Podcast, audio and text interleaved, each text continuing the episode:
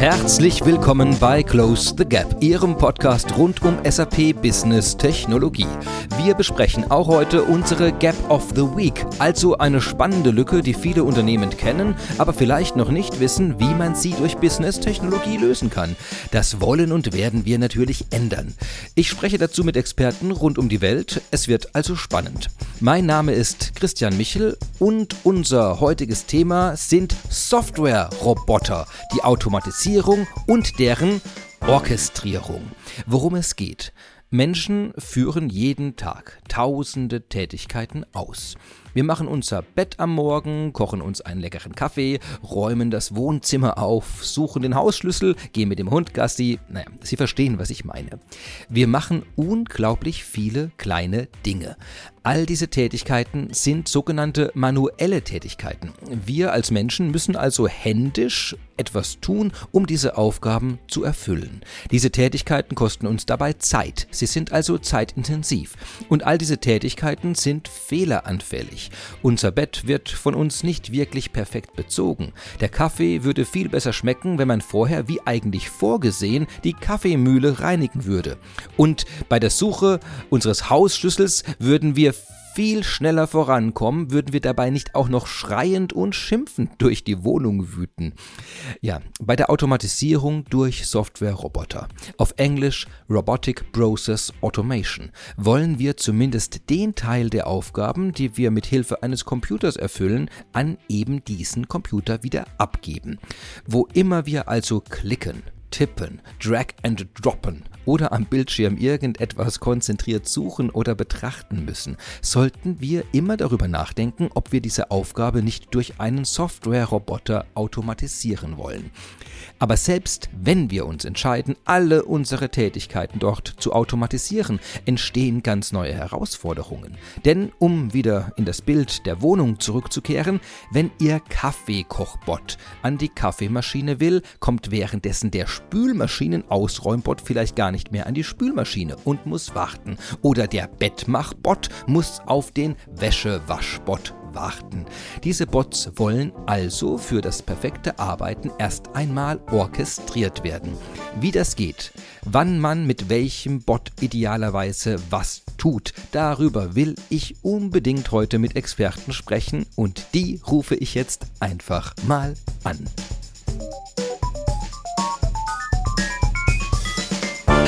Ja, hallo Ralf Rudert, Marcel Reimann und Daniel Brenner. Hallo Christian. Hallo Christian. Hallo, grüß dich, Christian. Ich grüße euch. Ja, vielen Dank, dass ihr euch Zeit nehmt, heute mit uns, also dass ich und die Zuhörer mit euch in die Welt der Automatisierung und auch der orchestrierten Automatisierung eintauchen dürfen. Aber bevor wir in das Thema eintauchen, ist natürlich von höchstem Interesse, wer ihr genau seid. Und da würde ich mich freuen, wenn ihr euch nacheinander kurz mal vorstellt. Ralf, möchtest du beginnen? Ja, gerne, Christian. Ralf Ruthart mein Name. Ich darf seit über 20 Jahren im Umfeld der Geschäftsprozessautomatisierung unterwegs sein, komme ursprünglich aus dem Anwendungsbereich, aus dem Finanz- und Rechnungswesen und nun in der BC Kompetenz als Geschäftsführer unterwegs. Und äh, ja, Geschäftsprozessautomatisierung ist unser täglich Brot.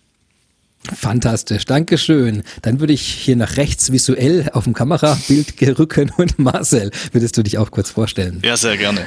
Marcel Reimann, mein Name, bin Manager Consulting bei der BC Kompetenz im Bereich RPA und Process Mining, führe dort ein Consulting-Team und darf mich auch tagtäglich mit der Geschäftsprozessautomatisierung auseinandersetzen. Ja, und Daniel, würdest du dich auch bitte kurz vorstellen? Mein Name ist Daniel Brenner. Ich bin äh, seit mehreren Jahren bei der BC Competence und äh, dort verantwortlich für den äh, Bereich Professional Service. Also an der Stelle, wo ähm, Consulting ähm, mit ihren äh, Tätigkeiten an Grenzen stößt und wo es dann eben ähm, aus dem Bereich Entwicklung zusätzliche Ressourcen benötigt. Das heißt, wir haben heute wirklich die geballte Kompetenz hier. Das ist äh, fast ein bisschen einschüchtern, muss ich gestehen, aber ich, ich, ich werde damit umgehen. Sehr schön. Ich freue mich. Wenn wir heute also das Thema Automatisierung und Software-Roboter haben, stellt sich natürlich zuerst die Frage für Menschen, die damit nicht tagtäglich zu tun haben wie ihr, äh, was verstehen wir denn erstmal unter Automatisierung? Was, äh, wie erklärt ihr das denn jemandem, der sagt, ihr sollt was automatisieren? Wovon sprechen wir denn überhaupt? Das Interessante ist, wenn wir da jetzt so dritt in diesem äh, Meeting drin sein dürfen, dann hat jeder so seine eigene Sicht. Ich fange mal mit der meinen an. Äh, ich bin eher aus dem Geschäftsprozess, aus der Anwendung kommend. Und das bedeutet für mich, dass äh, mich eigentlich gar nicht so sehr interessiert, welche Technologie wir einsetzen. Ich will nachher bei meinem Kunden einen automatisierten Prozess oder einen weitgehender automatisierten Prozess. Und RPA verspricht mir an dieser Stelle, dass ich weniger Aufwand habe, solche Dinge umzusetzen und ist fast schon eine heile Welt, die da announced wird. So, die Wirklichkeit schaut etwas technischer und etwas anders aus, aber gemeinsam mit unseren Kunden reden wir natürlich darüber, wie wir sehr konkrete Dinge hier umgesetzt bekommen. Und wenn wir jetzt mal reinhören Richtung Consulting und Richtung Professional Service, dann kriegt man an der Stelle noch ein klein wenig Sicht dazu. Sehr gut, ja, Marcel, dann gehen wir zum Consulting über. Was ist denn, wie erklärst du das denn Automatisierung? Äh, ich denke, das ist äh, genau richtig, dass wir da jetzt äh, zum Consulting übergeben, weil ich da so den, den Mittelpart stelle zwischen äh, den Anforderungen, die, die unser Geschäftsführer letztlich von den Kunden mitbringt, ähm, hin zu dem, was letztlich dann auch im Professional Service mit umgesetzt wird. Ich denke, Automatisierung, da geht es im Wesentlichen erstmal darum, dass man dem Kunden ähm, eine Last abnimmt. Das heißt, ähm, Prozesse, die äh, tagtäglich ausgeführt werden müssen, die auch einen gewissen Mehrwert bringen, aber vielleicht nicht die, ähm, ähm, die Komplexität haben, die eigentlich dem äh, menschlichen Gehirn gerecht wird, diese zu automatisieren, um Kapazitäten dann zu schaffen, so dass man sich äh, mit, mit wertschöpfenderen Tätigkeiten, mit komplexeren Tätigkeiten ähm, auseinandersetzen kann als Mensch und so ein bisschen die Last eben abgenommen wird. Und wir sprechen jetzt immer davon, dass bei Automatisierung Dinge vollständig von, von einer Software durchgeführt werden oder äh, adressieren wir auch äh, solche Dinge wie Teilautomatisierung, wo einfach nur ein Schritt dann äh, nicht mehr vom Menschen durchgeführt wird? Oder sprechen wir überhaupt immer davon, Menschenarbeit abzunehmen? Man könnte, ja, man könnte auch Tierenarbeit abnehmen oder Maschinenarbeit abnehmen. Also reden wir jetzt immer von, also wenn ihr das erklärt, wenn ihr da drin seid, immer davon, dass eine menschliche Aktivität vollständig durch eine Software abgebildet wird? Also zunächst einmal kann man sagen, dass bei den Kunden, wo wir unterwegs sind und Geschäftsprozesse automatisieren, wir tatsächlich davon reden, dass wir drei Elemente hinbekommen. Zum einen sicherlich, dass wir äh, in der Lage sind, äh, einem Menschen, einem Experten, jemand aus einer Fachabteilung eine Arbeit abzunehmen und ihm dafür die Chance geben, mehr Volumen oder komplexere Tätigkeiten dann auszuführen. Aber zum anderen hat es auch damit zu tun, wenn ich automatisiere, habe ich auch eine gute Chance, mehr Transparenz zu haben. Wo sind einzelne Geschäftsvorfälle und äh, wo bin ich womöglich in einer Eskalation und äh, hätte es klassischerweise gar nicht gemerkt, aber durch die Digitalisierung kann ich es besser analysieren und mir ein Monitoring aufbauen. Also Transparenz und äh, Arbeitslast wegnehmen. Und der andere Punkt ist sicherlich auch ein qualitativer. Dort, wo ich quasi binär unterwegs bin und ein Stück Software einsetze, habe ich einfach die Chance, auf ein anderes qualitatives Moment zu kommen, wie wenn ich armer Mensch in der Lage, äh, in die Lage mich versetzen muss, möglichst fehlerfrei meinen Tag zu verbringen. Mhm, sehr gut. Da kann man es auf jeden Fall greifen, auf welcher Flughöhe das unterwegs ist. Und dann würde ich jetzt ähm, Daniel gleich von der Flughöhe der nämlich ein bisschen, bisschen tiefer äh, hineintauchen wollen, weil natürlich aus Sicht der Entwicklung und der, der Technik ist natürlich wahrscheinlich Automatisierung nochmal was ganz anderes. Mit den Zielen, klar, die alle formuliert wurden, aber was, was erklärst du denn, was, was das dann ist? Aus Sicht von äh, der Technik ähm, bewegen wir uns von dem, ähm, wie wir es erklären, auf der Ebene, dass wir, wie, wie es auch schon angeklingend, angeklungen ist, äh, dass wir manuelle Eingriffe größtmöglich äh, reduzieren möchten. Also wir versuchen so viel ähm, wie geht auf technische Ausführung ähm, umzuswitchen, um eben keine manuellen Eingriffe mehr notwendig zu haben. Und das führt dann äh, zum nächsten äh, titelgebenden Wort, nämlich dem Software-Roboter. Und das heißt, um das, zu, das Ziel zu erreichen, benutzt man jetzt äh, gewisse Stücke an Software. Was ist denn jetzt so ein Software-Bot? Daniel, würde ich gleich bei dir weiter, weiter suchen. Was, äh, wie, wie erklärt man einen Software-Bot? Weil ich meine, ich kann jetzt einen physischen Roboter, kann sich ja jeder vorstellen. Das ist irgendwie Maschine aus Blech, muss irgendwie nach links und rechts und oben, vorne, hinten laufen können und muss irgendwelche Aufgaben ausführen können. Was ist denn jetzt ein Software-Bot? Ein äh, Software-Roboter ist ein ähm, Stück Software, wie es im Namen schon vorkommt, äh, das äh, auf äh, Grundlage eines definierten Regelwerkes oder in gewissen ähm, Umgebungsmöglichkeiten auch auf äh, der Grundlage von ähm, ermittelten Entscheidungen ähm, Tätigkeiten durchführen kann, ohne dass es oder an vielen Fällen ohne dass es direkte Programmierung dafür benötigt. Ähm, wir nutzen das in großem Maße an diesen Stellen, an denen es ähm, Eingaben auf Oberflächen oder ähm, an gewissen, ja, auf Oberflächen äh, notwendig sind. Jetzt könnte ich mir vorstellen, ähm, dass so ein Software-Roboter ja auch auf die physische Welt aus äh, sich ausbreiten könnte, dass man eben sagt, äh, keine, sowas wie auch, ich lasse was automatisch ausdrucken in so einem Arbeitsschritt, das wäre ja auch schon etwas, wo der eigentlich aus dem Computer herausgreift und in der physischen Welt was macht. Und ist das auch ein Teil dessen, womit ihr euch beschäftigen würdet? Also was dann in Richtung von Produktionsanlagen, von Drucken, von Vorgängen, die, die nicht eine Aktivität sind, die am Computer und im Computer geschlossen durchgeführt werden, sondern die über auch vielleicht physische Schritte äh, verfügen. Klassischerweise kommen wir an der Stelle aus der Ecke, äh, wo man äh, die Geschäftsprozesse insbesondere in den kaufmännischen Unternehmensbereichen anschaut. Aber es ist quasi eine logische Folge, äh, dass die Möglichkeiten, die man da hat, äh, sich auch auf andere Geschäftsbereiche oder auf andere äh, Anwendungsbereiche erstreckt. Und ja, zunehmend sind wir damit konfrontiert, dass plötzlich jemand in seinen Maschinenpark hineinschaut und feststellt, ui, da habe ich jede Menge Betriebsdaten, mit denen ich irgendwas anfangen möchte. Und an der Stelle kommt das haptische Robotics-Moment ein klein wenig zu dem der Softwarebots und greift da ineinander. Also insofern kann man schon sagen, dass die Anwendungsbereiche, die sich da auch auftun, bis dahin gehen, dass am Ende irgendwo vielleicht auch ein physischer Ausput, äh, Output äh, erzeugt wird. Sehr schön. Jetzt denke auch, jetzt habe ich auch schon 3D-Drucker vor meinen Augen, wo ich denke, was könnte man alles drucken? Aber das soll nicht unser Thema heute sein. Wir wollen ja keinen 3D-Drucker machen, sondern wir wollen ja Softwarebots ansprechen. Das, was ja ein mindestens ebenso cooles Thema ist.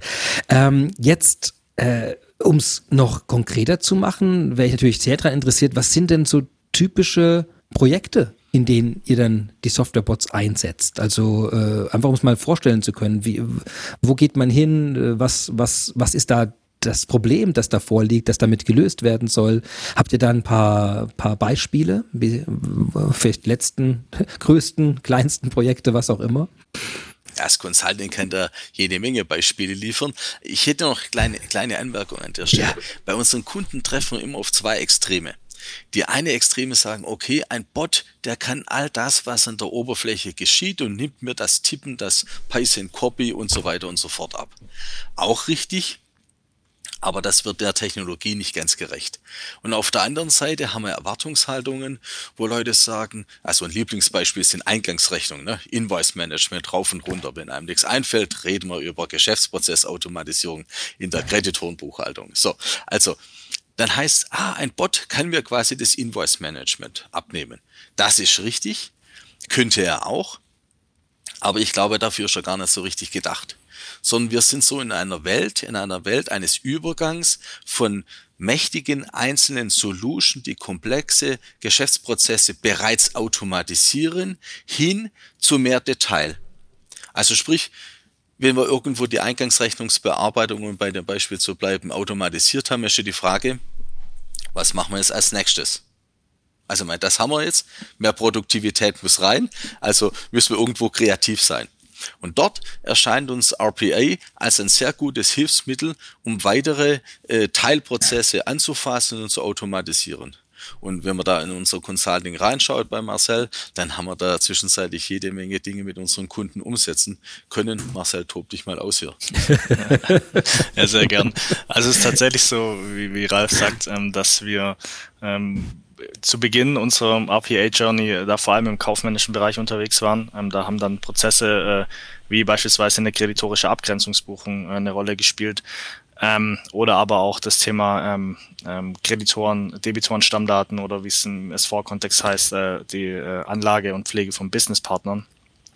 Es ist aber tatsächlich so, dass wir mehr und mehr erleben, dass sich die äh, Einsatzorte von RPA ähm, verlagern. Das heißt, wir wenn man von einem ganz aktuellen äh, äh, Projektkontext äh, berichten möchte, kann man zum Beispiel, ähm, dass wir beim ähm, Maschinenbauer ähm, im Kontext der Produktionsplanung unterwegs sind. Das heißt, da werden äh, unter anderem ähm, Bestände ähm, mit Bots gecheckt. Ähm, es erfolgen automatische Nachbestellungen, wenn die Bestände in den jeweiligen äh, Lagern dann äh, ähm, unter ein gewisses Limit fallen. Ähm, darüber hinaus kommt der Bot dann zum Einsatz, wenn es darum geht, dass diese individuell her, äh, angefertigten Maschinen ähm, dann nachher ähm, im After-Sales-Bereich dann Kunden mit entsprechenden Informationen zur Verfügung gestellt werden. Das heißt, es werden äh, beispielsweise ähm, äh, Bedienungsanleitungen zusammengestellt mit diesen spezifischen Parts, die in der jeweiligen Maschine ähm, verbaut sind, oder aber auch ähm, Ersatzteillisten ähm, gepflegt. Ähm, das sind so Dinge, wo wir mehr und mehr auch äh, tatsächlich in Projekten unterwegs sind.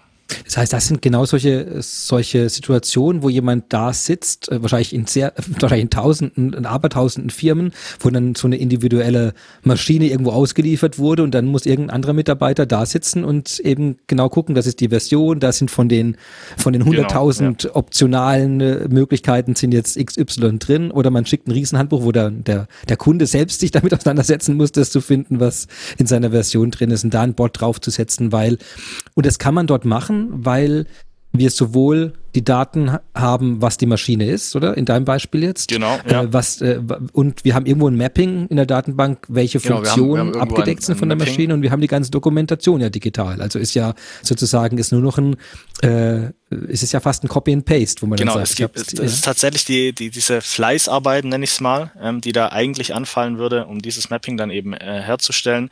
Ähm, das wird eben dem Roboter übergeben, ähm, der das dann zum einen äh, in einer sehr hohen Qualität macht, ähm, weil gerade bei diesen Fleißarbeiten besteht natürlich immer die Gefahr, dass da ähm, ähm, ähm, es dann irgendwo zur Ermüdung kommt beim, beim Menschen, wo sich dann äh, automatisch Leistungsfehler ein, ähm, einschleichen, ähm, die die Maschine eben nicht macht. Und zum anderen reden wir da oft äh, bei gerade bei solchen äh, ähm, ähm, individuell hergestellten Maschinen ähm, oft von, von abertausend Einzelteilen, die da letztlich drinstecken.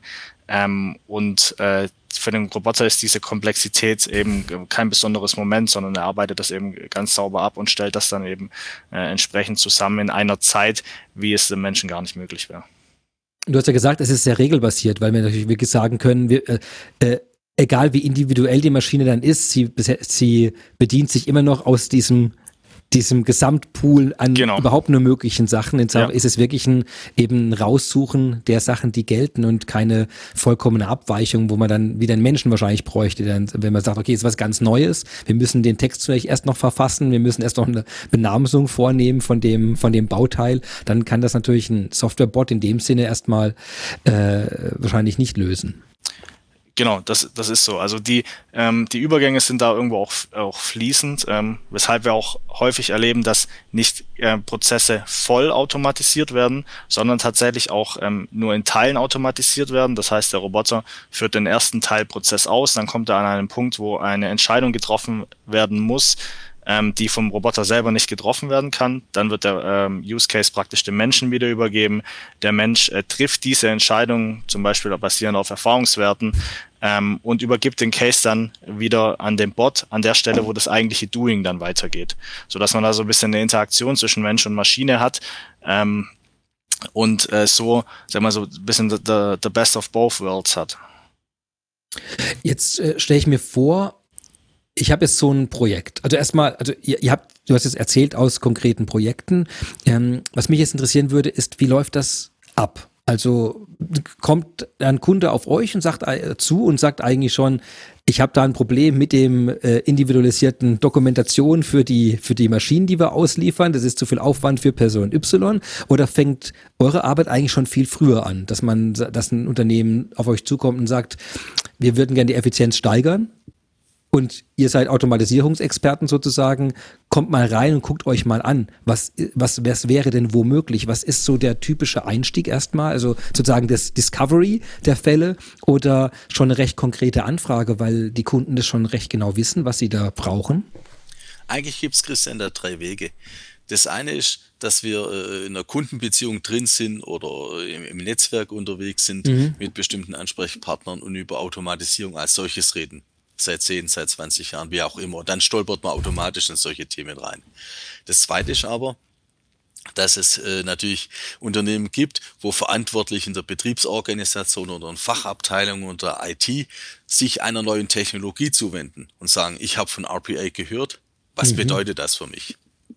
Und dann fängt man natürlich an, die Technologie und ihre Möglichkeiten als solches zu erklären und sucht dann anschließend Fachabteilungen, wo Führungskräfte, wo Fachleute drin sind, die eine Idee haben, welcher Prozess umgesetzt werden kann.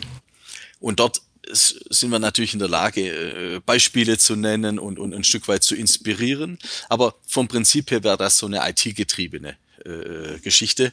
Und das andere ist, dass eine Fachabteilung einen Schmerz hat und sagt, ich habe so und so viele Ressourcen für eine bestimmte Tätigkeit und äh, bin unter Produktivitätsdruck oder Kosteneinsparungsdruck, äh, helft mir, äh, diese Tätigkeit zu automatisieren und dann findet man eine Antwort darin, dass man sagt, würde sich für Robotics eignen oder in Teilen für RPA eignen, wie auch immer. So, also das sind die drei Stoßrichtungen. Das eine eher strategisch, das andere von der Technologie herkommend und wiederum das andere vom eigentlichen Bedarf herkommend. Und das, Kann was man, man so ja. ja. mach weiter, Entschuldigung. Und das, was ja. wir da feststellen, ist oftmals, dass gar nicht so sehr die Herausforderung im Verstehen liegt, was RPA kann, sondern oftmals hat man dann die Herausforderung, dass in einem Unternehmen ein IT-Manager da ist äh, oder ein Inhouse-Consultant, der sagt, hey, hier RPA, lass uns damit was machen und von der Fachabteilung kommt Schweigen. Und wieder in anderen Beispielen, da ist eine Fachabteilung, die eine Idee hat, die sich mit RPA umsetzen lässt aber es wird zunächst mal die ganz große Frage aufgeworfen, mit welch, für welche Solution entscheiden wir uns und, und wer soll dafür zuständig sein und ähnliches. Also oftmals haben wir auch ein Stück weit eine moderierende Rolle zwischen Fachabteilungen und zwischen der IT, damit sich dort eben zwei Player finden, um dann schlussendlich solche äh, äh, Projekte auch aufzusetzen und umzusetzen. Aber dann höre ich raus, äh, so wie ich es verstehe und korrigiere mich, wenn das, äh, wenn das noch schräg ist, dass eigentlich in, dem, in den meisten Unternehmen schon recht großes Bewusstsein da ist, quasi auf der Fachebene, was eigentlich gemacht, was optimiert werden müsste. Strategisch ist auch oft schon eine Beziehung da und die IT hat eigentlich auch oft schon Interesse, mit einer neuen Technologie rumzuexperimentieren, dass die einzelnen Teile aber jetzt erstmal keinen, nicht unbedingt einen Prozess schon haben, wie sie sowas überhaupt gemeinsam umsetzen, sodass sie das, das, das wirklich realisieren können. Und dann sagst du, da, da moderiert ihr dann ganz oft, wenn man sagt, okay, jetzt gucken wir mit der Fachabteilung rein, helfen der IT an die Technologie ranzukommen und haben durch die Beziehung, die wir auf der strategischen Ebene schon haben, auch vielleicht die Möglichkeit, nochmal die Tragweite von so einem Thema äh, da auch zu vermitteln. Also das sind die drei Sachen und das heißt, dann ist also nicht, und das war meine Ausgangsfrage nämlich, äh, ist die Suche nach einem passenden Fall eigentlich die größte Hürde. Und so wie ich dich verstehe, ist das eigentlich gar nicht so, sondern man geht da rein und trifft eigentlich drauf, sondern die Umsetzung dieses konkreten Bedarfs, also, äh, über die, ich nenne es mal Silos hinweg, äh, zu orchestrieren, äh, zusammenzuführen, dass das eigentlich dann die Kernaufgabe am Anfang ist. Absolut, das beschreibt es ganz gut. Ich denke mal, für RPA ist die sogenannte, ich nenne es immer Missionierungsphase. Ne? Eine neue Technologie betritt den Markt, betritt die Bühne. Das haben wir eigentlich hinter uns. Da gibt's große Player, die sich darauf spezialisiert haben auf das Thema und die haben das alles schön erklärt mit Wahnsinns Marketingaufwand und der Dinge mehr. Und jetzt trifft's eben den Punkt, dass äh, äh, eine konkrete Umsetzung, die auch einen betriebswirtschaftlichen Nutzen stiftet, in den Unternehmen stattfindet. Und da sind die einzelnen Unternehmen doch sehr unterschiedlich weit und oftmals haben wir doch da noch die moderierende Herausforderung. Jetzt ist die äh, die Frage ist jetzt, ist das schon, du sagst, die Missionierungsphase ist quasi durch, das haben ganz viele verstanden und gehört. Wie ist denn die Realisierungsphase? Also sind da schon ganz viele äh, ist das äh, was, wo man sagen kann, viele Unternehmen machen fast noch keine Automatisierung oder kann man eigentlich sagen, quasi alle machen bis zum gewissen Grad? Setzen solche Technologien heute schon ein? Wo, wo sind wir da von der, sag mal, Reife des Marktes? Also im gehobenen Mittelstand und in den großen Unternehmen und Konzernen äh, sind wir mit RPA an der Stelle überall quasi in irgendeiner Form der Umsetzung. Ob die im Einzelfall dann immer äh, äh, erfolgreich ist und als solches gesehen wird, ist noch ein anderer Punkt. Aber wir haben einerseits in Handelskonzernen, in Industriekonzernen Kunden, die machen das quasi, wie soll ich sagen, wie am Fließband. Ja, Fachabteilungen liefern dort ihre äh, Bedarfe ab und Inhouse-Consultants oder IT-Abteilungen und teilweise auch die Fachabteilungen selber, teilweise mit unserer Unterstützung, teilweise ohne, realisieren quasi ein Bot nach dem anderen. Und wiederum in anderen Unternehmen ist man eben noch ein Stück weit in der Findung, wo man feststellt, okay, wir haben jetzt Inhouse Consulting meinetwegen aufgebaut, wir haben uns auch eine Technologie ins Haus geholt, aber die Fachabteilungen, wie vorgesagt, springen nicht so richtig an. Und da gilt es mhm. dann zu helfen, kreativ zu sein, Beispiele zu liefern, damit eben sowas dann auch ins Laufen kommt.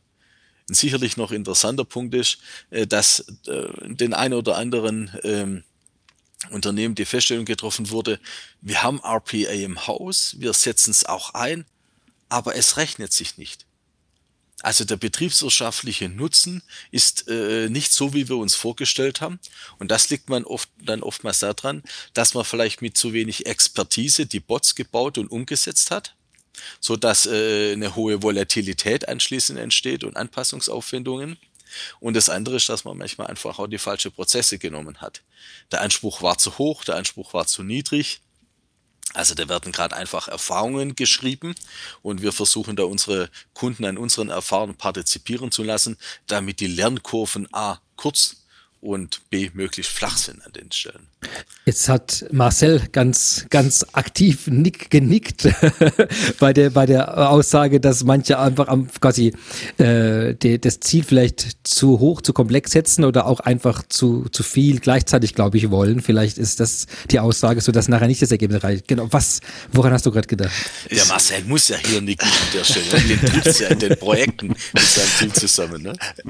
Es ist tatsächlich so, dass ähm, wir schon erleben, dass RPA als eine Technologie, ähm, der ja der Ruf vorauseilt, dass sie schnell implementiert ist, ähm, dass man leicht skalieren kann, dass die ähm, Implementierungskosten sich jetzt ähm, zumindest im Vergleich zu anderen Automatisierungstechnologien ähm, relativ äh, in, einem, in, in einem kleinen Rahmen halten. Ähm, da erleben wir natürlich schon, dass Kunden ähm, das dann als eine Art Allheilmittel sehen, äh, mit dem praktisch jedes ähm, Problem erschlagen werden kann. Das heißt, es werden teilweise Prozesse identifiziert ähm, und an uns herangetragen, ähm, die umgesetzt werden sollen, ähm, die von der Komplexität des Prozesses ähm, eigentlich das übersteigen, für, für was RPA grundsätzlich erstmal vorgesehen ist. Ähm, das heißt, wenn ich äh, die äh, einen komplexen Prozess habe im Kontext von Bestellungen vielleicht und äh, ich denke an Bestellbestätigungen, ähm, aber äh, Lieferanten habe, bei ähm, die äh, nach wie vor ähm, handschriftlich eine Bestätigung rausschicken, dann tut sich ein Roboter da nach wie vor schwer mit, mit, mit, äh, mit der Erkennung von handschriftlichen Texten beispielsweise. Also ähm, worauf ich hinaus will, ist, dass man ähm, wir als, als Beratungsunternehmen da schon einen, großen Fokus drauf haben, dass wir dem Kunden in eine äh, in, in ein realistisches Bild von dieser Technologie liefern, ähm, so dass wir diese Frustration, von der Ralf kurz äh, gesprochen hat, möglichst vermeiden. Ähm, weil letztlich ähm, besteht natürlich immer die Gefahr, dass wenn man sich einen, einen zu komplexen Prozess ähm, ähm raussucht für den Einstieg in RPA, ähm, dass dieses initiale Projekt mit Frustration verbunden ist und dass dann letztlich ähm, das dazu führt, dass die Technologie an sich dann relativ schnell wieder auf die Seite gelegt wird, weil man sagt, man hat es ausprobiert, das äh, hat nicht so funktioniert wie gewünscht oder ähm, es wurde kein ROI in einem vernünftigen Rahmen erzielt. Ähm, da lassen wir jetzt lieber mal die Finger davon und gucken nach mhm. was anderem, obwohl es der ganz falsche Weg ist. Ähm, weil es letztlich unfassbar viele ähm, potenzielle Use Cases für RPA gibt. Es ist einfach nur wichtig, dass man ähm, die ähm, diesen Implementierungsprozess schon dort beginnt, wo der Bedarf entsteht und den richtig einordnet und dann ähm, erst in die, Implement in die eigentliche Implementierung, die eigentliche Umsetzung übergeht. Ich bringe da mal ein holpriges Beispiel. Da hat einer ein Navigationssystem und weil er sich nicht damit auskennt, äh, schaltet er einfach mal Autobahnen aus, ja, nimmt die aus dem Scope und wundert sich dann, dass er vom Schwabenland nach Hamburg doch ziemlich lang braucht ohne Autobahn.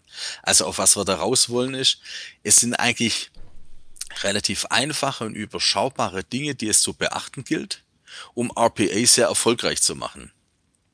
Aber da man da, da und dort vielleicht doch etwas zu spontan in solche Projekte sich hineinstürzt, ohne das entsprechende Hintergrundwissen, kommt nachher eine Frustration dabei raus, die gar nicht notwendig wäre die gar nicht notwendig wäre. Und deswegen das mit dem Navigationsgerät, das gefällt mir sehr gut. Und du hast gerade gesagt, man macht das aus. Ich habe die Erfahrung ganz in der Frühphase von den äh, Navigationsgeräten damit gemacht, dass ich äh, immer schnellste Strecke anhatte und ich äh, dann am Anfang gemerkt, dass ich teilweise irgendwie 30, 40 Kilometer, also für eine, ich, äh, das Extremfall war einmal, der Ort, wo ich hin musste, war eigentlich nur 10 Kilometer entfernt und da aber eine Autobahn direkt nebendran ist, die da auch irgendwo hinführt, genau. hab, wurde ich dann natürlich auf 40 Meter äh, 40 Kilometer Umweg geführt, nur um dort irgendwie, glaube ich, 30 Sekunden früher ankommen zu können bei idealer Bedingung auf der Autobahn. Das wäre, glaube ich, so ein Ding, wo es sich nachher nicht rechnet, wo ich sage, hey, äh, to tolle Automatisierung hier durchgeführt, aber ich, ich habe unglaubliche Benzinausgaben, seit ich das, seit ich das mache. Und das war sozusagen diese Eigenschaft schnellste, schnellste Strecke immer wählen im Navigationsgerät. Und ich kann so übersetzt an dem Beispiel mir, glaube ich, gut vorstellen, dass es teilweise Dinge gibt, obwohl man sie automatisiert, die dann vielleicht sogar mehr Kosten oder zumindest Kosten auf einer anderen Seite verursachen, wenn man da nicht die richtigen Dinge berücksichtigt, obwohl es eben Weg gäbe, der unglaublich äh, Kostenersparnis und Geschwindigkeitsgewinn brächte.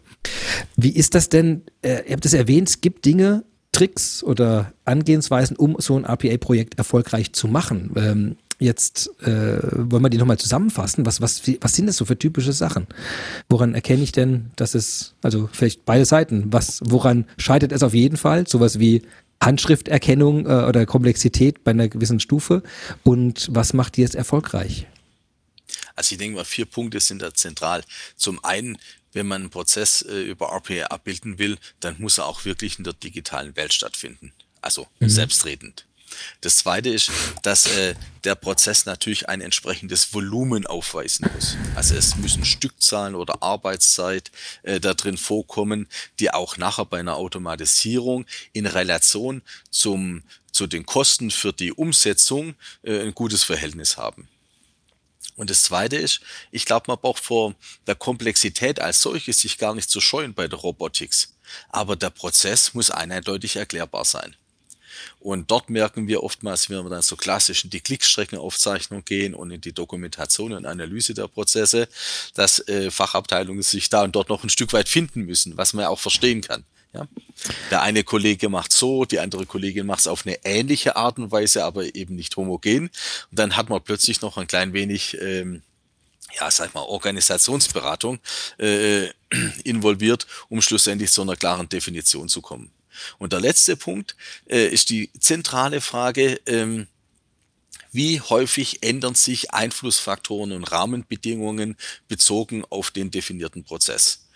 Und ähm, dann ist dort äh, ein Punkt A, äh, kann ich die seitens des Roboters abfangen, indem ich quasi intelligent genug bin, um auf solche Volatilitäten einzugehen und embedde ich die entsprechende, entsprechend in das Customizing des Bots. Oder B, äh, bedeutet es jedes Mal wieder ein Eingriff in Form eines Mini-Projektes, um den Bot entsprechend anzupassen. Das sind aus meiner Sicht so diese vier zentralen Punkte, die wir bei der Analyse, ob ein Prozess sich einen Bot eignet, zu berücksichtigen hat. Das heißt, genau, also er muss digital sein, er muss ein ausreichendes Volumen anbieten, dass es sich überhaupt rechnet, das überhaupt in die Hand zu nehmen. Er muss irgendwie erklärbar oder strukturell abbildbar sein und äh, die Änder ich nenne es mal Änderungsfrequenz jetzt, die darf nicht zu hoch sein, weil oder der Grad der Veränderung darf nicht zu massiv sein, weil man sonst immer wieder eigentlich fast bei Null anfängt, ohne das zu machen.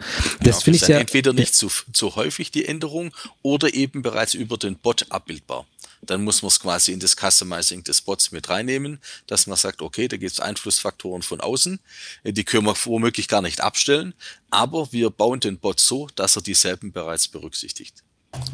Dann gehen wir mal einen Schritt weiter. Zu, wir haben ja quasi bis zu dem Schritt, jetzt haben wir noch gar keinen Bot implementiert oder äh, benutzt. Was ist denn jetzt der nächste Schritt? Wir haben also jetzt verstanden, wir haben einen Fall, der ist digital, der ist im Volumen ausreichbar. Wir haben wunderbar jetzt einen Ablauf irgendwo beschrieben und wissen, der, der Prozess ist auch halbwegs stabil. Äh, wie geht man jetzt ran an die Umsetzung? Was, was kommt da jetzt als nächstes? Äh, Daniel, bist du da wahrscheinlich wirst du wahrscheinlich angerufen, spätestens da. äh, im, im, äh, bei der Umsetzung ähm, geht man äh, dann ran und äh, beschreibt, also nimmt die Beschreibung des Prozesses und äh, versucht auf der Basis der Beschreibung äh, für sich ein ähm, technisches Regelwerk, würde ich es nennen, zu beschreiben, welches, ähm, welches dann ähm, beschreibt, wie, wie der Bot eben äh, laufen muss und wie er die, wie er den Prozess am Ende ausführen soll. Da bei dieser Beschreibung kommt man jetzt natürlich zum Punkt, dass man von der Beschreibung des Prozesses eine für sich so eine technische Übersetzung in die entsprechenden äh, Fähigkeiten und Möglichkeiten der Technologie vornehmen muss. Also ich versuche es mhm. mal in ein, in ein Beispiel zu, zu übernehmen, dass man eben ähm, eine Tätigkeit eines Menschen hat, der auf seiner, auf seiner Oberfläche an seinem PC eine Eingabe tätigt. Und jetzt äh, geht es natürlich bei der ähm, Erstellung des äh, Roboters oder des Bots darum, zu überlegen, welche Möglichkeiten bietet mir die Technologie und wie kann ich diese Eingabe technologisch vornehmen. Also muss ich dort überhaupt draufklicken? Gibt es gegebenenfalls verschiedene Eingabemöglichkeiten, die ich als menschlicher äh, User gar nicht so wahrnehme, weil der Computer die Tätigkeit für mich übernimmt?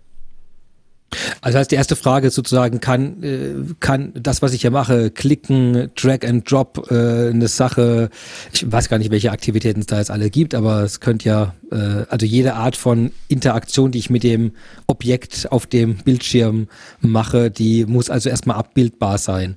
Jetzt kann ich mir da vorstellen, dass das schon manchmal eine Hürde ist, wo man, ähm, ich habe jetzt, äh, stell mir zum Beispiel vor, in, in Krankenhäusern sind ja oft sehr getrennte Systeme, die nicht unbedingt äh, überhaupt zu übertragen von einem System ins andere überhaupt zulassen. Das heißt, da würde wahrscheinlich klassisch, wenn jemand manuell arbeitet, einfach rech, rechte Hälfte vom Bildschirm ist die eine Lösung, linke ist andere mhm. und die Person tippt einfach das ab, was sie visuell sieht. Insofern verlässt da ja der Prozess das, das Digitale, nämlich quasi wird in mein Auge im Hirn verarbeitet und wird durch meine Finger wieder ins andere System eingegeben. Insofern wäre das ja dann erstmal ein schlechter Prozess, wo man sich dann wahrscheinlich überlegen muss, wie kriege ich das denn jetzt in den Computer abgebildet?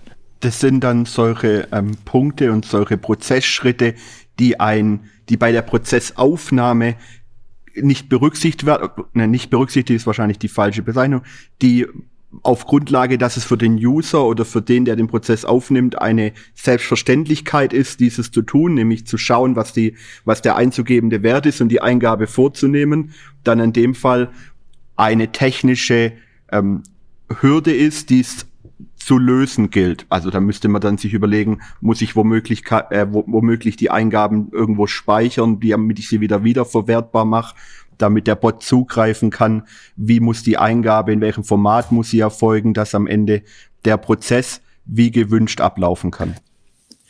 Oftmals wird da unser Consulting hingehen und ganz pragmatische Lösungen dann ansetzen. Ne? Christian, äh, Marcel würde es wahrscheinlich sagen, ja wunderbar, dann bewege ich mich an der Stelle rein über die Oberfläche des einen Systems und übertrage sie in eine womöglich in einen Zwischenspeicher und fülle dann das andere System damit. Ähm, da ist oftmals so, dass es alternative Vorgehensweisen gibt zwischen Professional Service und zwischen Consulting. Consulting ist da oftmals näher an der Pragmatik. Sage ich das richtig, Marcel? Äh, ich würde schon sagen, ja. Also natürlich äh, ist es auch in unserem Interesse, dass wir ähm, die, die stabilste Lösung liefern. Aber es ist natürlich auch so, dass wir irgendwo eine, eine ähm, pragmatische Lösung liefern wollen, wo wir die Komplexität rausnehmen aus dem Case.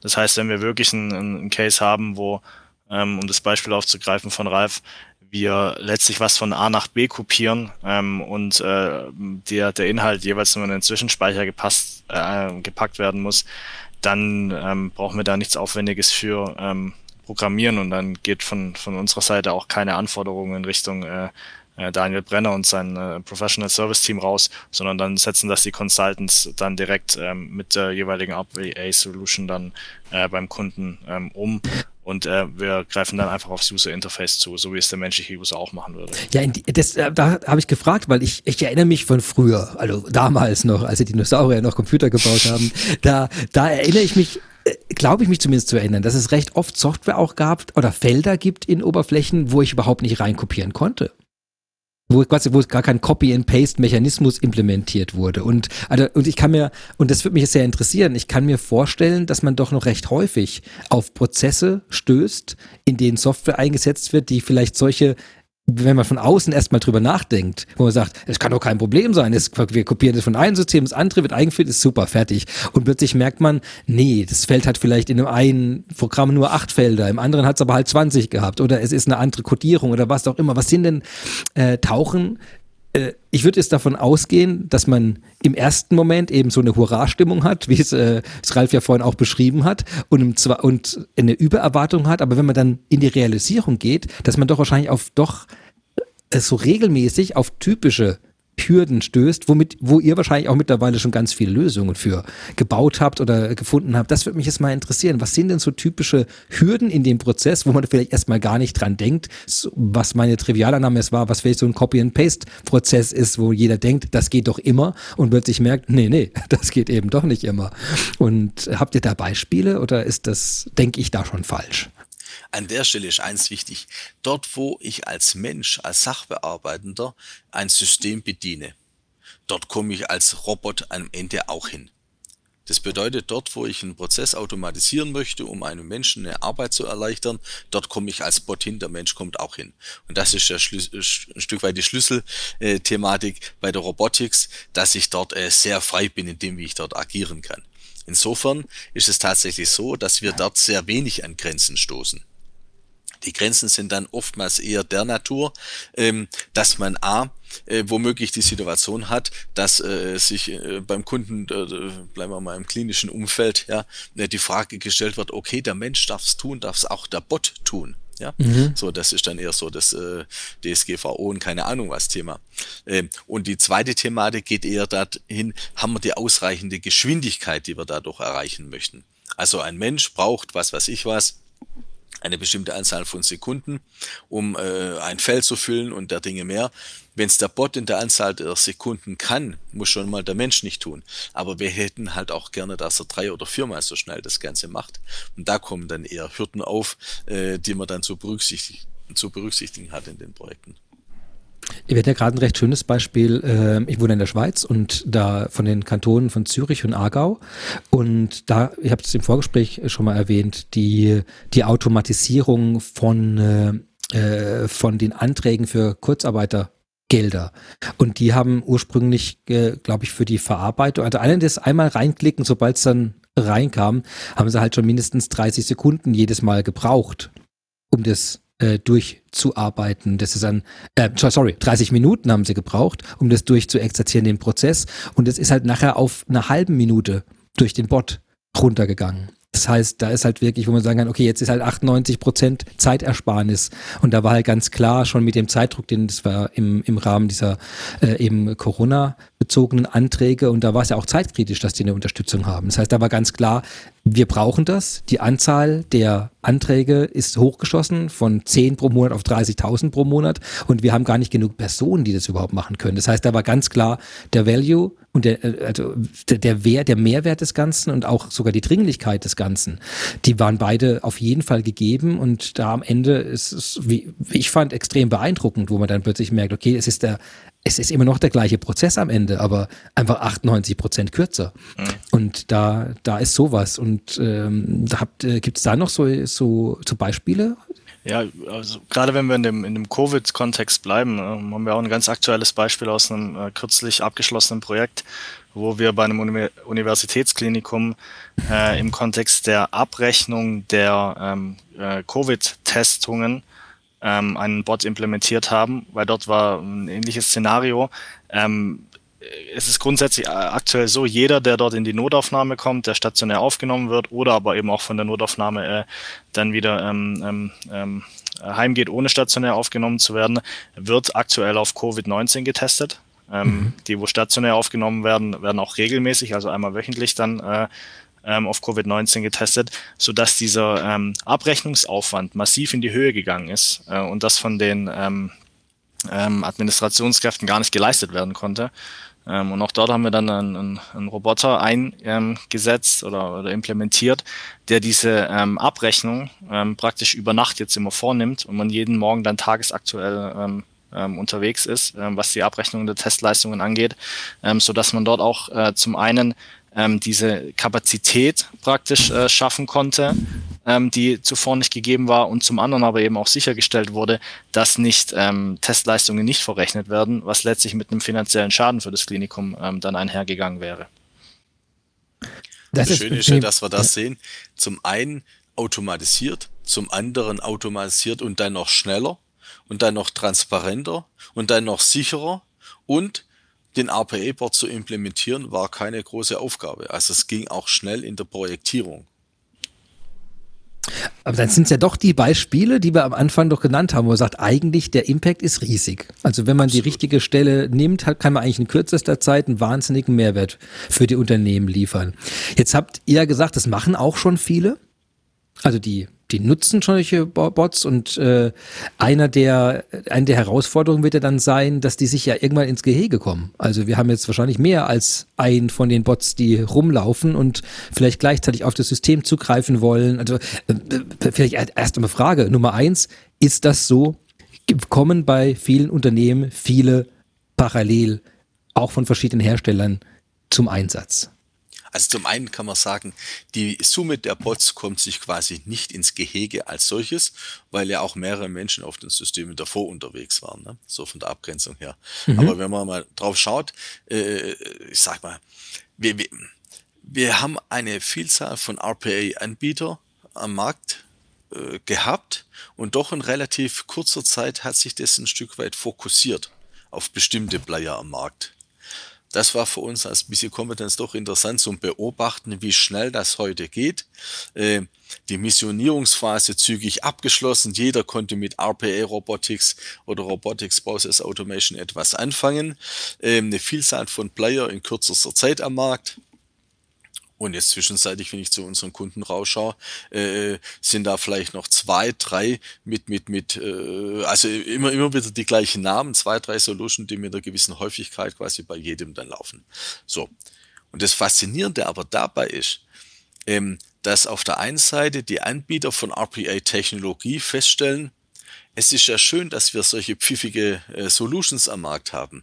Aber im Grunde genommen müssen wir uns nach vorne erweitern, indem wir uns auch um die Prozessanalyse kümmern. Da deckt sich wieder das Thema, was wir vorher hatten, Christian, nämlich den Punkt, die IT bringt eine Technologie und der Fachbereich muss irgendwo eine Antwort darauf finden, wo man es einsetzen kann oder umgekehrt. Der Fachbereich hat einen Bedarf und die IT muss gucken, dass sie Technologie reinkriegt. So, und wenn wir in die Fachbereiche reinschauen, ähm, dann stellt sich schon die Frage, okay, ein, zwei Ideen haben wir, aber wo geht's denn noch überall? Und da braucht man, denke ich mal, heutzutage schon Antworten drauf, die dann Richtung Process Mining gehen oder auch wenn man die Strategie von der SAP anschaut, ähm, unter dem Titel Rise with SAP, äh, wo am Ende dann auch Technologien mit eingebunden sind, die einem helfen, die Prozesse transparent und sichtbar zu machen und der Analyse besser zu werden. Also da wirken schon zwei Sachen zusammen. Die Möglichkeit der Automatisierung mit deutlich verbesserten Möglichkeiten der Prozessanalyse. So, das ist das eine Segment. Und das zweite Segment geht dahin, dass natürlich äh, äh viele Unternehmen RPA Solution, teilweise auch mit komplexen Auswahlverfahren, äh, äh, eingeführt haben. Und dann ist nun mal so eine Lösung da. Und jetzt plötzlich kommt die SAP, kommen wir als BC Competence um die Ecke und sagen, Kunde, alles schön, was du hast, aber unbedingt noch SAP IRPA einführen. Und dann ist oftmals ein großes Fragezeichen da. Und das glauben wir auflösen zu können. Das Fragezeichen braucht man nicht. Denn es sind zwei völlig unterschiedliche Sichten.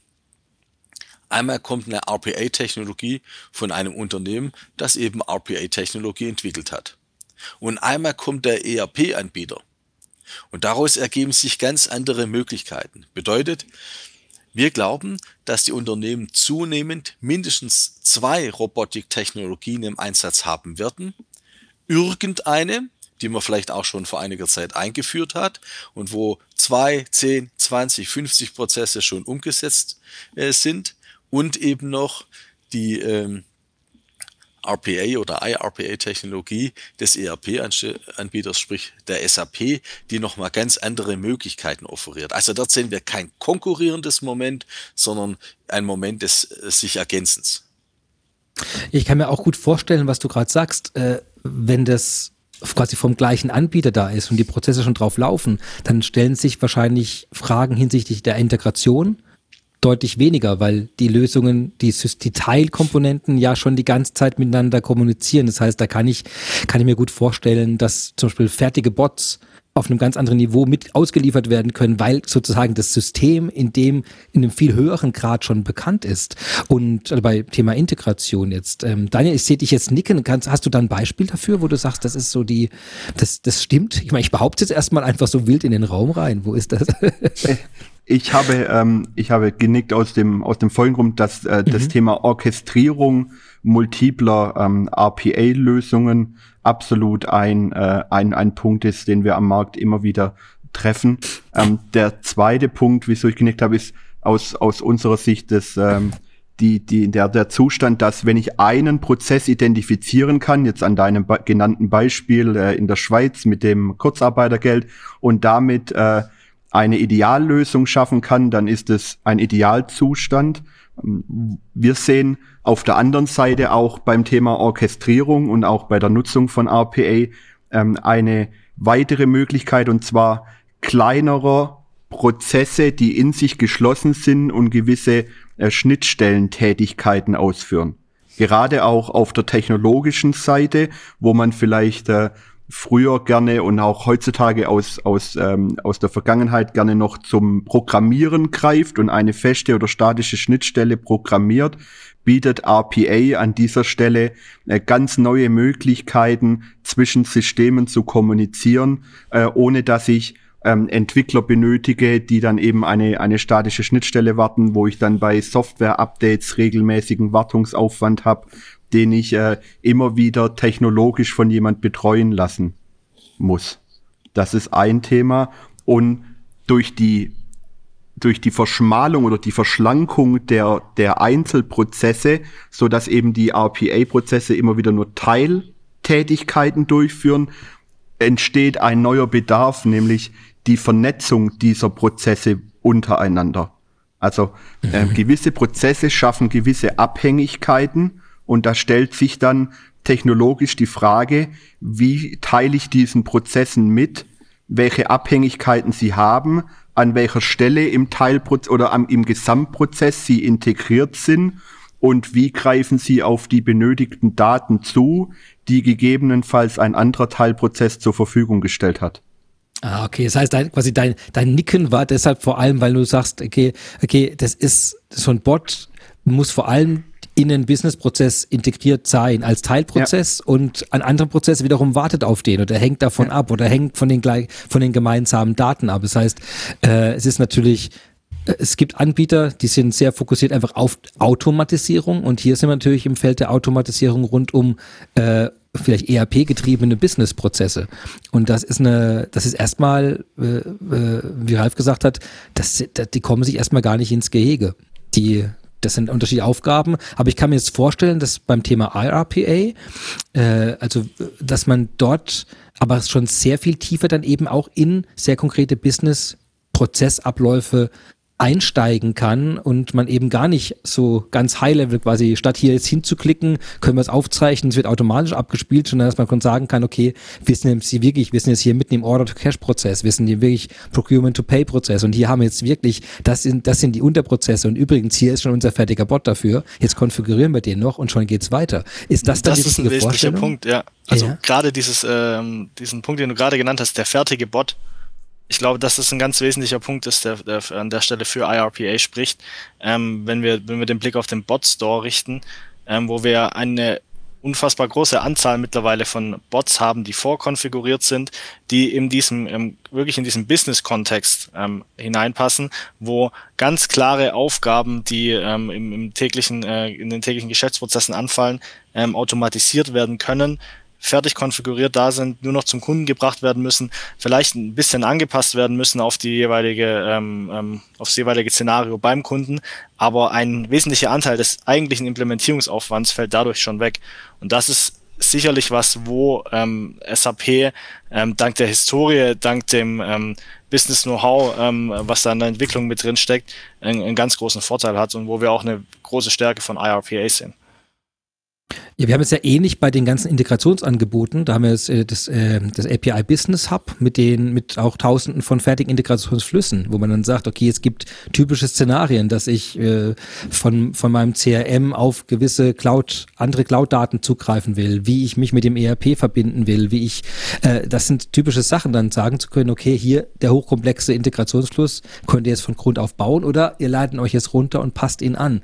Und wenn ich es verstehe, ist es bei den Bots genau die gleiche Logik. Und für euch in Projekten wäre das also wahrscheinlich auch so eine typische Quelle, wo man dann rein, ihr habt ja vorhin gesagt, man kann jetzt äh, gerade mit den Fachabteilungen ja systematisch nochmal schauen, welche Teile könnte man anpassen, wo hat man Mehrwert dafür und ist natürlich naheliegend, bei den Sachen zu gucken, die da schon mal implementiert wurden, weil die wahrscheinlich auch bei anderen Kunden schon hohen Mehrwert gemacht haben. Ist das was, was euch dann hilft, wie ihr vorgehen würdet?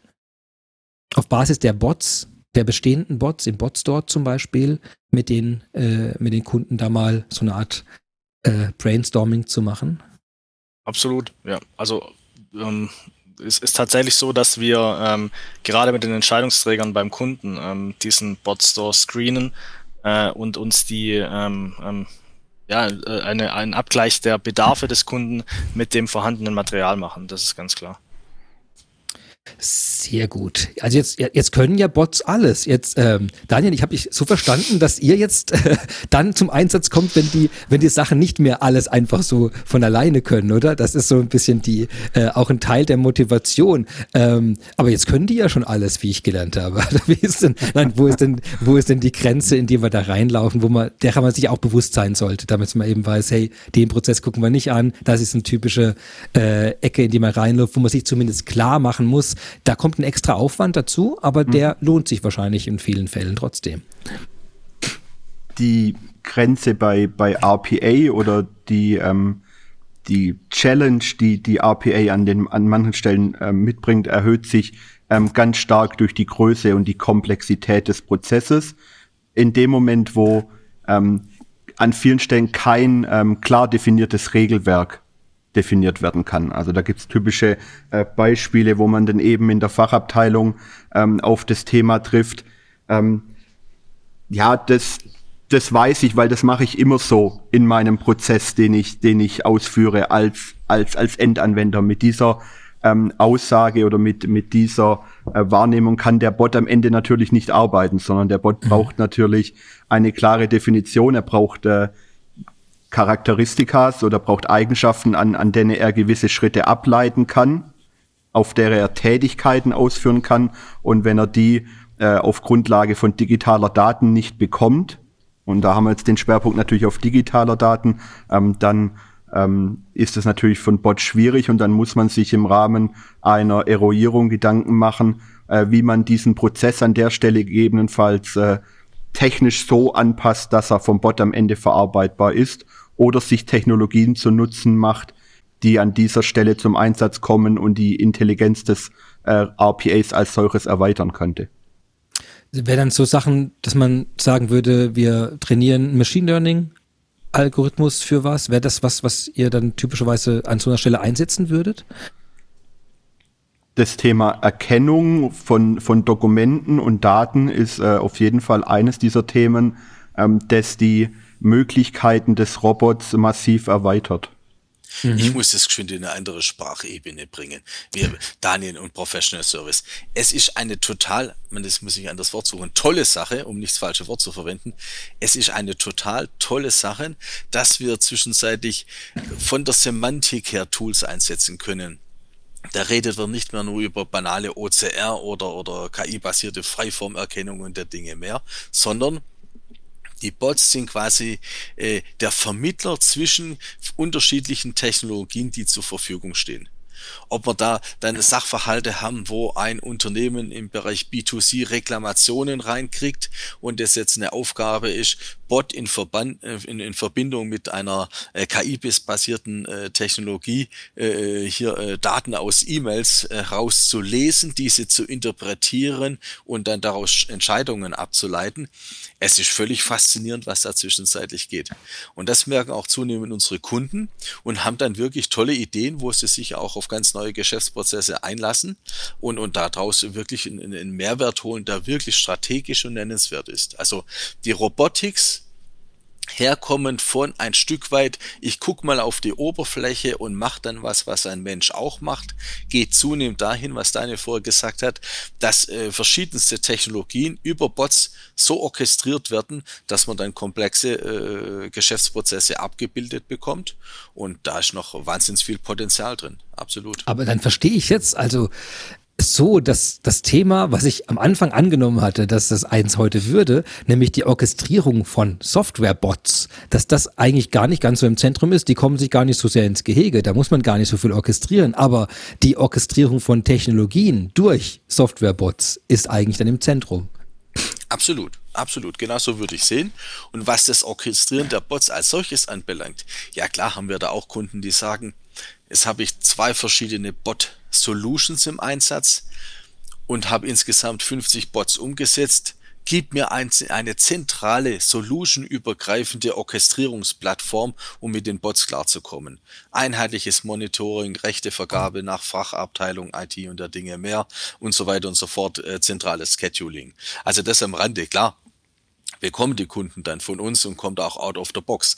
Aber wirklich äh, die tolle Sache an der Stelle ist, dass wir, dass die Bots in dem, wie sie, wie sie agieren, äh, sich als solches nicht ins Gehege kommen. A mhm. und B, dass die Bots zunehmend sich an innovativen Solutions äh, äh, quasi bedienen, um ihre Aufgaben besser wahrnehmen zu können. Also der Bot wird allein deswegen intelligenter, weil er an bestimmten Stellen intelligentes Solutions zusätzlich äh, anbinden, ansprechen und, und, und integrieren kann. Sehr, sehr schön. Jetzt möchte man ja damit irgendwie anfangen. Also wie ist denn jetzt der erste Einstieg? Also man kennt euch, äh, dann ist der Einstieg am leichtesten. dann ruft man jemand von euch an, sagt, erzähl mir mal was dazu. Ähm, wie, wie, wie würdet ihr denn empfehlen, da den Einstieg zu suchen in das Thema, wenn man sagt, irgendwie, eigentlich, wir würden gerne das ein bisschen ausweiten, ein bisschen mehr Mehrwerte noch äh, rausholen aus dem, was man damit machen kann. Wie, was würdet ihr empfehlen? Wie, wie ist der erste Schritt? Also zum einen am Anfang, denke ich mal, steht äh, so ein kleines strategisches und emotionales Moment. Also, wo finden sich in einem Unternehmen die Willigen und die Verständigen? Also sprich diejenigen, die Lust auf so ein neues Thema haben und auch schon eine grobe Vorstellung haben, äh, wie es gehen soll und was man damit erreichen möchte. Und wenn mhm. das erledigt ist, dann diskutiert der eine über Proof of Concept, der andere steigt gleich brutal ein. Was auch sehr interessant ist, die Frage, lass uns hier groß mal suchen, welche Solution sich als geeignet zeigt, die tritt immer mehr in den Hintergrund. Also wenn ich SAP als ERP habe, äh, wenn ich S4HANA im Einsatz habe, da diskutiere ich jetzt nicht groß rum. Also klar, wenn die SAP Bots hat, dann nutze ich die. Ich, ich, es, es, gibt da keinen reellen Grund dagegen. Ja, Vielleicht äh, hole ich mir dann zusätzlich noch eine Solution für andere Zwecke rein, äh, von mir aus. Ja, Aber äh, die, es stellt sich weniger die Frage nach der Solution als solches, als vielmehr die Frage, Baue ich mir ein eigenes Inhouse Consulting Team auf? Wenn ja, von wem lasse ich es mir aufbauen und qualifizieren? Äh, nutze ich einen spitzen externen Ressourcen? Nutze ich externe Ressourcen dann, wenn es um sehr äh, diffizile oder heikle oder, oder äh, komplexe Themen geht? Oder lasse ich alles externe Dritte machen? Also diese Diskussionen werden dort geführt mit den Kunden. Und der einzelne Kunde kommt je nach Konstellation zu unterschiedlichen Ergebnissen. So, und der zweite Part, da geht's dann richtig rein, wie baue ich denn eigentlich solche Bots, wie ist das Vorgehensmodell? Und Marcel im Consulting hat sich da zwischenzeitlich quasi so eine Best Practice Vorgehensweise da zurechtgelegt, mit der wir da mit unseren Kunden umgehen. Äh, Marcel, tob dich mal aus. Ja, gern. Ähm, kommt natürlich auf das Szenario an, äh, das der Kunde letztlich wählt. Äh, ich muss sagen, ich bin persönlich ein ganz großer Fan davon, wenn der Kunde sich tatsächlich entschließt, ähm, eigene Ressourcen mit aufzubauen, also ein entsprechendes ähm, RPA ähm, ähm, Excellence Team dort ähm, zu äh, aufzubauen, zu implementieren, ähm, eigene Ressourcen auszubilden in der Handhabung des RPA-Tools und auch äh, in der Identifikation und Bewertung der Prozesse, weil dann sichergestellt ist, dass das Thema mit der entsprechenden Power ausgestattet ist, ähm, dass es auch vorangetrieben werden kann und dass es nicht nach dem Proof of Concept, was immer noch äh, so ein klassischer Fall ist, dass es nach dem Proof of Concept bis in die Luft rausgeht und es dann ähm, äh, schwerfällt, den nächsten Schritt zu gehen. Und dafür ist in, in meinen Augen ganz klar das Thema ähm, eigenes Team, ähm, das gar keine separate Abteilung unbedingt sein muss, sondern auch mit, äh, äh, mit Mitarbeitenden aus den verschiedenen aus verschiedenen Abteilungen bestückt sein kann, aber die einfach diesen Fokus auf dem, äh, darauf haben, RPA voranzutreiben. Also das ist so das, das Wunschszenario, was es uns äh, aus dem Consulting heraus natürlich auch leicht macht, weil das Thema dann eine gewisse Akzeptanz hat im Unternehmen und wir dann auch äh, leicht ähm, an die entsprechenden Ressourcen rankommen, ähm, die uns dann bei der Implementierung unterstützen ähm, und uns die äh, den, den äh, entsprechenden ähm, die entsprechenden Insights zu den Prozessen auch liefern können.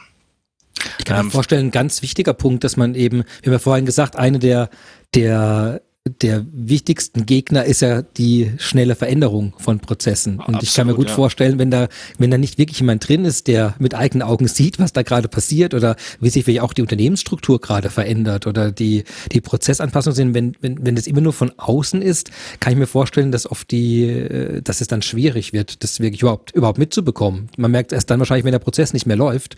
Genau. Oder, und das ist manchmal frustrierender als, äh, äh, und dann geben vielleicht manche, eben wie du sagst, nach dem POC einfach schon auf, weil halt eine kleine Komponente sich verändert hat, aber eigentlich wäre der Mehrwert immer noch gigantisch dafür. Absolut, und darauf dann ja. zu reagieren mit dem eigenen Team, wo man sagt, hey, baut idealerweise eigene Leute auf damit.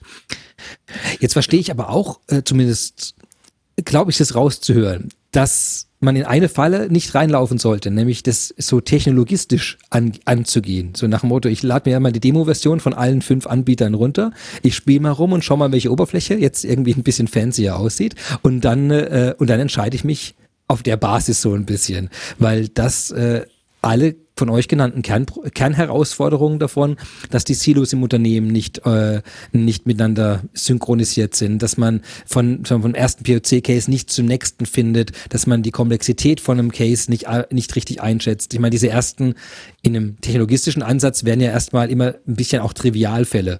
Und ich glaube, da, da ist man sich eben der Komplexität wird man sich dabei nicht bewusst. Die wichtigen Kriterien werden dabei nicht abgedeckt. Also muss man da äh, eben, wie jetzt ihr gesagt habt, äh, äh, erstmal äh, etwas strukturell dran gehen. Ja. an das Unternehmen und äh, da bringt es nicht, dass eine Person einfach mal ein bisschen mit dem Bot rumspielt. Das ist zwar auch nett, glaube ich, gerade für die Leute, die damit arbeiten sollen später, dass sie eine Erfahrung haben, aber es, äh, es darf quasi nicht, der nicht, nicht die entscheidende Komponente sein, wenn ich es richtig verstehe.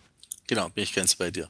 Weil schau mal, wenn wir uns das Thema Navigationssystem nochmal äh, vor Augen führen, es gab irgendwann mal eine Zeit, in grauer Vorzeit, äh, da hat man sich noch irgendein Navigationssystem angeschafft und ins Auto an die Windschutzscheibe rangemacht. Also soll es gegeben haben.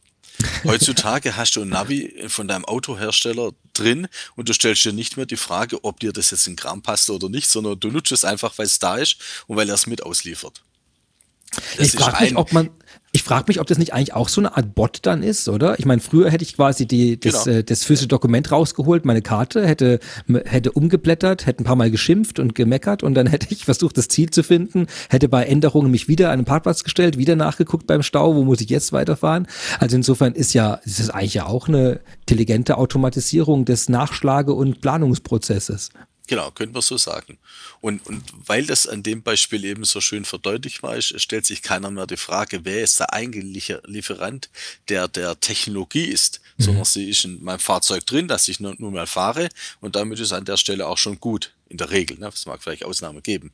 Und ähnlich sehe ich das im Bereich der Robotics auch, in einer sehr schnellen Entwicklung, dass ich natürlich an bestimmten Stellen vielleicht auch den Bedarf eines, eines besonderen äh, externen äh, äh Tools habe und eine äh, dezidierte RPA-Solution reinhole oder sie schon habe. Aber zunächst mal im Kontext meines SAP-Systems äh, kommt eine Technologie mit, die ist da, da gibt es Bibliotheken dazu. Also tritt diese, die Frage nach der Solution doch bedeutend in den Hintergrund. Und der zweite Punkt ist, Marcel hat es vorher angesprochen, dass es wichtig ist, dass äh, äh, da eine Produktivität reinkommt und dass, wenn da äh, Inhouse-Consultants da sind, die sich um RPI kümmern, dann, dann kriegt es auch so eine Bewegung, so eine Kontinuität rein. Und das, glaube ich, ist bei dem Thema schon so genauso wichtig, wie es keinen Sinn macht, äh, heute ein Navi zu nutzen auf der Fahrt und morgen nutze ich es dann äh, nicht mal von Kurzstrecken, wo ich mich ausgehend ab, abgesehen. Also den Mehrwert sollte man doch kontinuierlich dann quasi verfügbar haben. Und deswegen eben unser Ansatz, dass wir die Unternehmen in die Lage versetzen wollen, weitgehend eigenständig mit eigenen Ressourcen sich der RPA-Technologie zu bedienen. Und dann gibt's da das Handwerkszeug dazu. Ne? Also da gibt's dann die äh, Klickstreckenanalyse und Dokumentation, dann gibt's da ganz klare Dokumentation, wie der Bot gebaut ist, so dass man bei Volatilität und Änderungsbedarfen schnell an die Punkte rankommt und so weiter und so fort.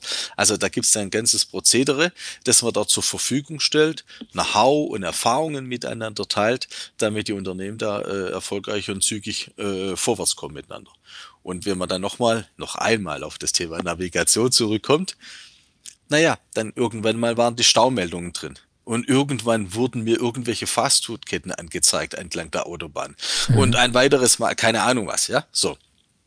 Also auf was ich raus möchte, ist, die äh, Möglichkeiten, die RPA uns bietet, plus das, wie wir es immer weitergehend einsetzen, da steckt schon noch viel Potenzial drin und das wird nachhaltig unsere Unternehmensautomatisierung prägen und dort sind wir eigentlich ein Stück weiter am Anfang. Also ich bin da richtig gespannt auf das, was die nächsten fünf Jahre und zehn Jahre da bringen.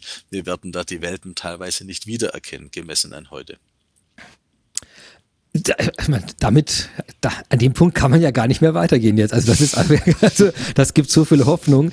Äh, ja, also wunderbar. Also das heißt, wir müssen in den, äh, der erste Schritt ist es, erstmal die Bereitschaft zu haben. Das haben fast alle Unternehmen sowieso schon. Und jetzt geht es einfach nur weiter, die Dinge zu orchestrieren, die technologischen Vorteile zu benutzen und solche äh, erweiterten Fähigkeiten wie im Process Mining äh, zu verwenden, um dann äh, zu, äh, zu identifizieren, an welchen Stellen hakt es denn wirklich und wo könnten wir eigentlich den größten Mehrwert aus so einer Automatisierung herausziehen.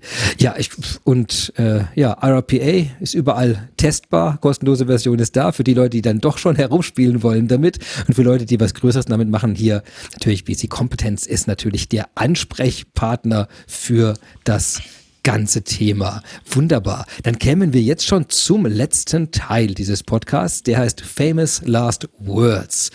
Da, da ich wahrscheinlich nicht nach allem gefragt habe, wonach ich hätte fragen sollen oder ihr wahrscheinlich noch Gedanken im Kopf habt, wo ihr sagt, das wollte ich eigentlich noch erwähnen.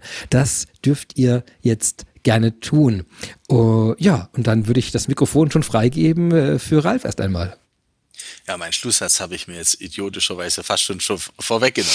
Ne? Also, aber die, die, die Botschaft ist, denke ich, mal, eins wäre mir nochmal wichtig. Dort, wo das eine oder andere Unternehmen in diese Falle aus Versehen reingelaufen ist, dass man Robotics wieder beiseite gelegt hat es macht wirklich Sinn, sich nicht zu bemüßigen, äh, dass da was nicht geklappt hat, sondern das Thema nochmal anzugehen. Äh, da hängt so viel Chance, so viel Potenzial dahinter und äh, ich, ich, es entbehrt meiner Vorstellungskraft, dass es ein Unternehmen geben sollte, das nicht RPA-Technologie erfolgreich einsetzen kann. Also das wäre da nochmal ein aufmunterndes Wort. Sehr schön, Dankeschön. Marcel, möchtest du auch dein Famous Last Word oder Famous Last Words teilen? Ähm, ja, und ich würde da drauf ähm, ähm, aufsetzen, was Ralf gerade gesagt hat. Ähm, also zum einen, ja, ähm, nicht die, die RPA-Journey schon wieder ganz am Anfang beenden, ähm, weil es vielleicht ein bisschen holprig gestartet ist. Und zum anderen aber auch äh, den äh, Kontext des Großen und Ganzen im, im Blick behalten bei der Automatisierung.